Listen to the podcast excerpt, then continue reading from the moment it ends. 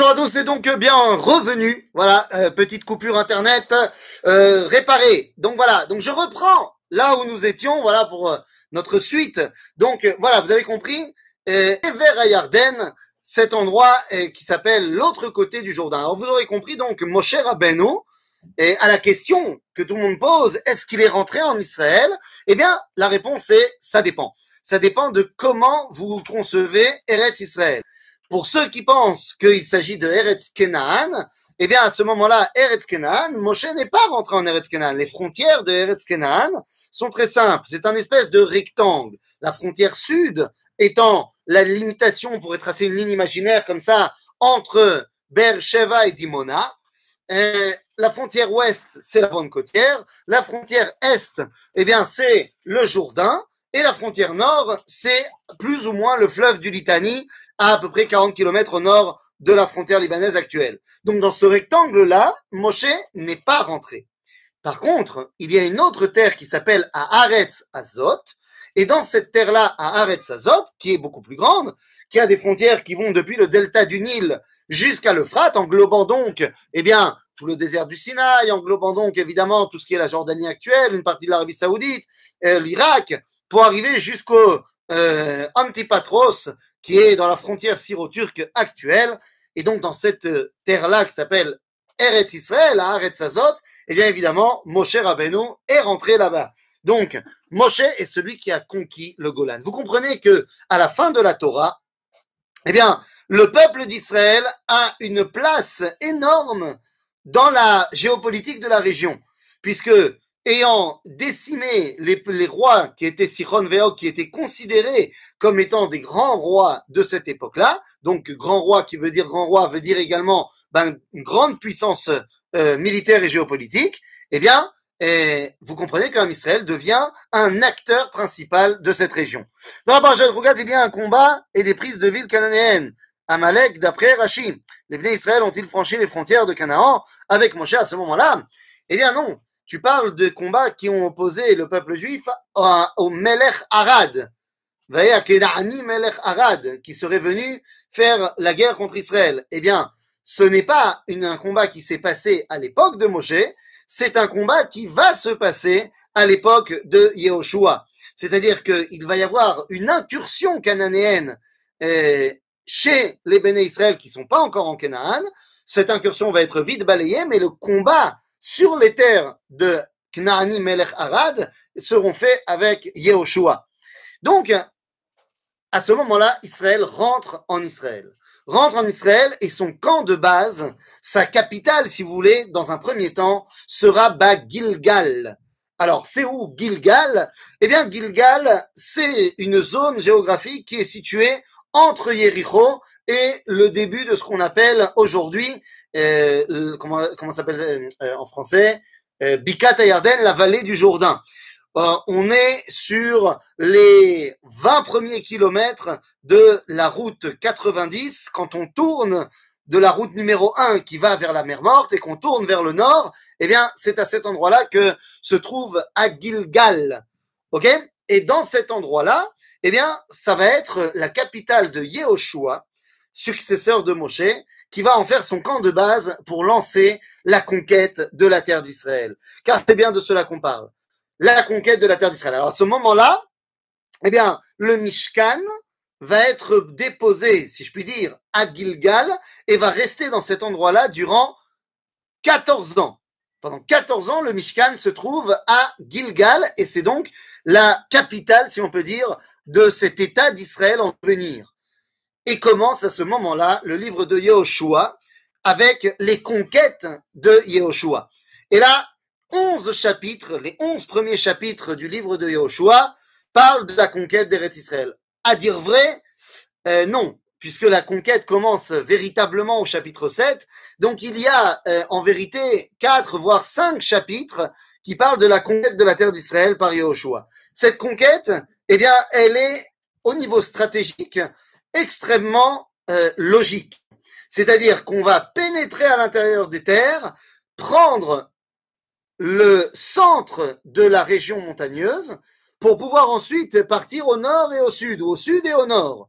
Comprenez-moi bien, la terre d'Israël, eh bien, si on veut comprendre la géopolitique de cet endroit-là et de cette région-là, et des différentes peuplades qui la composent, eh bien, il faut bien comprendre qu'il ne s'agit pas d'un plateau, c'est pas le plat pays, c'est pas la Belgique.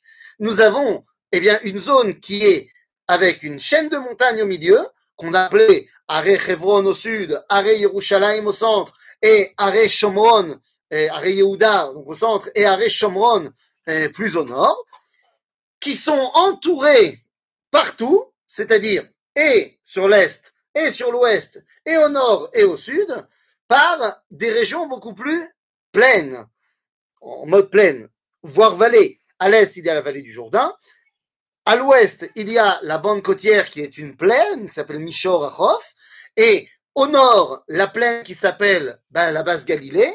Et au sud, il y a le désert du Negev. Certes, ce n'est pas vraiment une plaine, mais c'est pas non plus un endroit qui a une grande, euh, un grand intérêt euh, géostratégique, puisque c'est un désert et que les gens n'y habitent pas vraiment. Donc, lorsqu'on rentre dans Eretz Israël par Jéricho, Jéricho, donc à l'entrée de la vallée du Jourdain, la première chose à faire, c'est évidemment de prendre la ville de Jéricho. Pourquoi prendre la ville de Jéricho Car c'est une ville charnière. C'est une ville charnière au niveau de la géopolitique de l'époque, puisqu'elle est au centre de ce que nous on appelle Eretz Israël en grand, c'est-à-dire l'est et l'ouest du Jourdain. Mais il faut comprendre que pour l'époque, Jéricho, eh bien, c'est une ville au centre de ce qui est la vallée la plus fertile de l'endroit.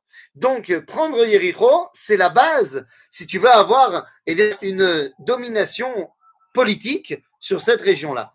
Et donc, la première guerre sera celle de Jéricho. Ensuite, on va monter un petit peu à Haï, mais c'est plus ou moins dans la même région. On rentre dans ce qu'on appelle Eretz Binyamin aujourd'hui. Et ensuite, eh bien, va pouvoir commencer les premiers combats de la région de Binyamin. Vont arriver les rois du Sud qui vont épauler le roi de Jérusalem. Jérusalem qui est dans la région de Binyamin, qui est euh, une, une, région dominée par le Jébuséen, Yévoussi, qui est l'un des peuples cananéens, eh bien, les rois de la région, c'est-à-dire les rois de Hebron, les rois de Yatir et tout ça, vont venir avec le roi de Jérusalem, cinq rois du sud qui vont faire la guerre à Israël. C'est un combat qui va être gagné évidemment par Yahushua, qui aura donc sa main mise sur toute la région de la Judée, de la région de Binyamin et de la Judée, et finalement, eh bien, il va pouvoir monter vers le nord et commencer ses combats dans ce qui est le Shomron et surtout, on va dire, euh, la base Galilée, Megiddo, euh, toute la région du, du, centre, du nord du Shomron en fait, du nord du Shomron pour arriver vers la base Galilée. Eh bien, à ce moment-là, euh, a mis sept ans pour dominer les peuples de la montagne. Je dis bien les peuples de la montagne parce que finalement, les peuples de la bande côtière, qui sont principalement les peuples philistins, eh bien, on voit que Yahushua ne va pas véritablement euh, les soumettre eux. Et ça, ce sera quelque chose qu'on va devoir évoquer dans le livre de Shoftim. Quoi qu'il en soit, à la fin des sept années de conquête de Yahushua, on peut dire que le pays de Canaan c'est-à-dire toute la bande de la chaîne montagneuse, depuis le nord du Shomron jusqu'au sud de la Judée, eh bien, est sous domination politique de Yahushua, de Am Israël. Il faudra encore sept ans au peuple juif pour s'implanter dans ces régions-là, s'implanter chaque tribu à l'endroit qui lui a été eh bien, euh, donné par Akadosh Baruch par le Goral, évidemment. Et je vais vous montrer donc, euh, euh, je vais vous montrer tout de suite la euh, géopolitique de la Itnachalut, c'est-à-dire, hop là, excusez-moi, voilà, je vous montre la carte pour que ce soit bien clair pour tout le monde. Voilà, je la montre ici. Je vais la laisser comme ça à l'écran. J'espère qu'on peut voir un petit peu, sinon je vais essayer d'agrandir un petit peu. Voilà. Voilà la carte de la Itna Khalout. C'est-à-dire, nous avons ici 12 tribus qui vont donc eh bien, devoir tout simplement euh, coexister. Je dis bien coexister parce qu'il n'y a pas véritablement de notion de Israël en tant qu'entité politique. À ce moment-là, on vit encore de manière très, très, très tribale. Alors, ici, alors c'est un petit peu à l'envers puisque je montre l'écran, mais nous sommes de l'autre côté du Jourdain, donc euh, sur euh, ce qu'on appelle Ever Ayarden. Les trois tribus que vous pouvez y voir sont la tribu de Réhouven, la tribu de Gad en vert et la tribu de Ménaché. Ces trois zones-là sont les zones conquises par Moshe Rabbeinu.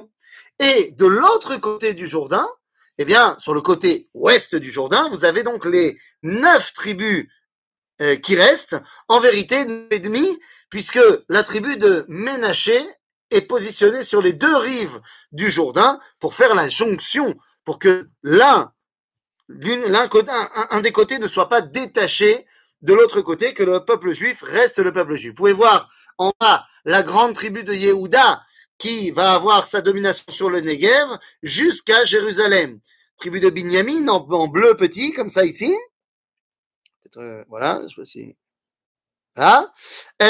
ensuite, vous avez la tribu de Ephraim, ici en blanc, plus ou moins. Ah, je vois qu'il y a euh, beaucoup de contre-tours. Je vais essayer. Voilà. Peut-être que comme ça, ça sera plus facile. Hop là. Voilà. Là, c'est mieux. Yofi. Donc, la tribu de Ephraim en blanc. Vous avez ensuite la tribu de Dan, qui est dans la région de Tel Aviv. Vous allez me dire, mais Dan, je croyais qu'ils étaient dans le nord. Eh bien, non. Au début, Dan est dans la région de Tel Aviv. C'est pour ça que bah, toute la région de Tel Aviv s'appelle aujourd'hui le Gouche Dan. Eh oui. Donc, Ephraim, Ménaché, et ensuite nous avons les tribus du nord. Alors, les tribus du nord, qui sont-ils? Eh bien, Issachar, Zevulun, Naphtali et Asher. Donc, Issachar, vous avez en rouge, Zevulun en violet, et Asher Naphtali en vert et respectivement en orange. Ce qui est très intéressant, c'est que la tribu de Zevulun, qu'on connaît toujours comme étant la tribu de la bande côtière, eh bien, n'a pas en vérité de frontière avec la mer la tribu de Zvouloun n'est pas sur le littoral. C'est une tribu qui va se spécialiser dans le commerce maritime, mais elle n'est pas basée sur le littoral. Elle va toujours être en contact avec son frère Asher pour pouvoir prendre le large et aller voguer dans les différentes euh, countries. Donc voilà, voilà la situation du peuple juif à ce moment-là. La capitale d'Israël sous Yehoshua n'est autre que Gilgal pendant ces 14 années. Et lors de la mort de Yahushua, nous rentrerons donc dans une nouvelle époque, l'époque où en fait le destin n'est pas le destin collectif du peuple juif, mais c'est un destin de tribu en tribu, et c'est le propos du livre de Shoftim que nous verrons la semaine prochaine. Shavuot Tov